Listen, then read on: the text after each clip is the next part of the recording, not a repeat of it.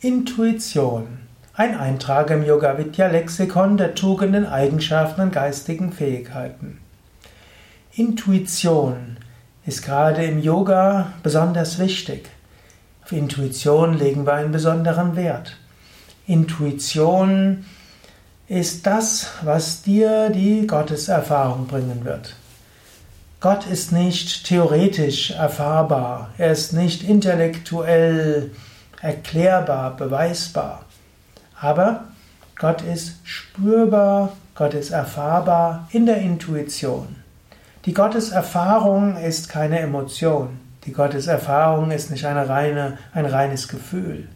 Die Gotteserfahrung ist auch kein Intellekt, sondern die Gotteserfahrung ist eine intuitive Erfahrung. Wenn dein Geist ruhig wird, wenn gleichzeitig dein Energieschwingungszustand hoch ist. Wenn du dich dabei öffnest, was du dann spürst, das ist Freude, das ist Liebe, das ist Verbundenheit, das ist Einheit. Und diese Liebe, Verbundenheit und Einheit, diese erfährst du dann in der Intuition. Und so ist Gottes Erfahrung eine intuitive Erfahrung. Auf Englisch sagt man das auf Direct Intuitive Experience. Eine direkte Erfahrung. Keine Erfahrung über die Sinne, keine Erfahrung über den Intellekt, keine Erfahrung über Worte, auch kein Gefühl, keine Emotion. Es ist Direct Experience, auch genannt Prajna, Bewusstsein an sich. Intuition hat natürlich noch mehr Bedeutungen.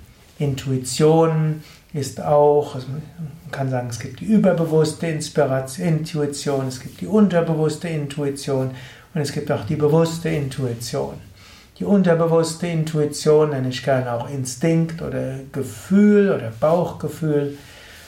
Also zum Beispiel, wenn du irgendwo spürst, ja, du brauchst das und das und das willst du, es tut dir vielleicht gut oder dem Menschen geht es nicht so gut oder da ist irgendwas nicht okay Du weißt es nicht genau, aber es ist irgendwo diese unterbewusste Intuition, dieses Gefühl, das häufig eine gute, ja, gute Information dir gibt.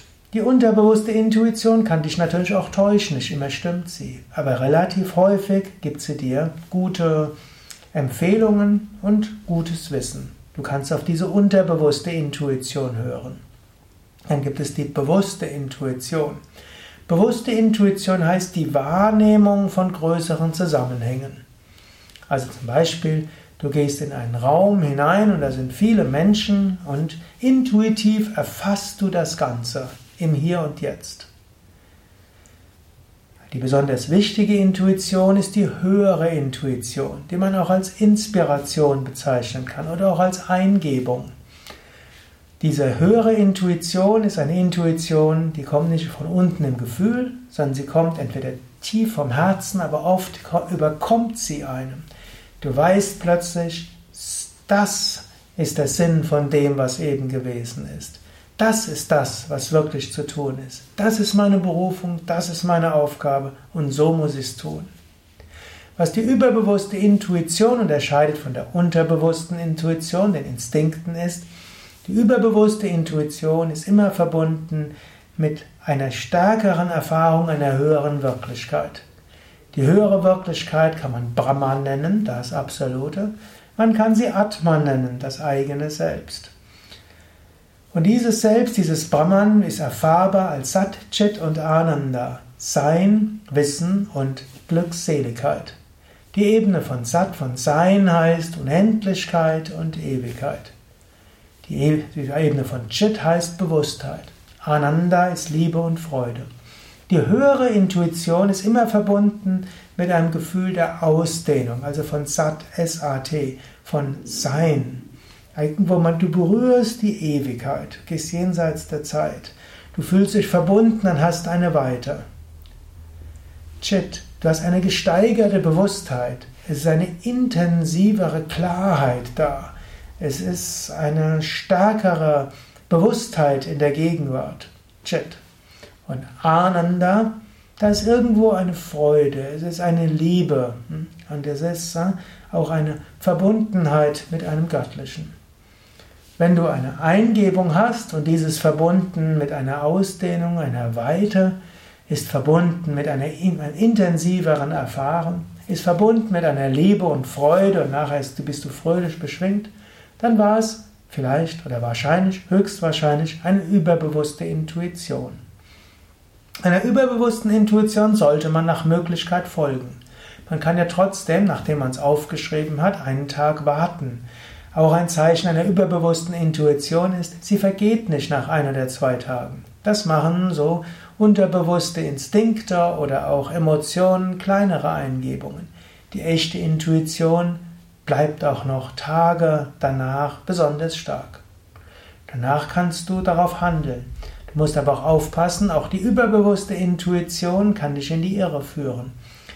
Die überbewusste Intuition ist zwar an sich immer korrekt, aber Du kannst sie auch missverstehen. Du weißt nicht genau, was sie genau dir sagen will.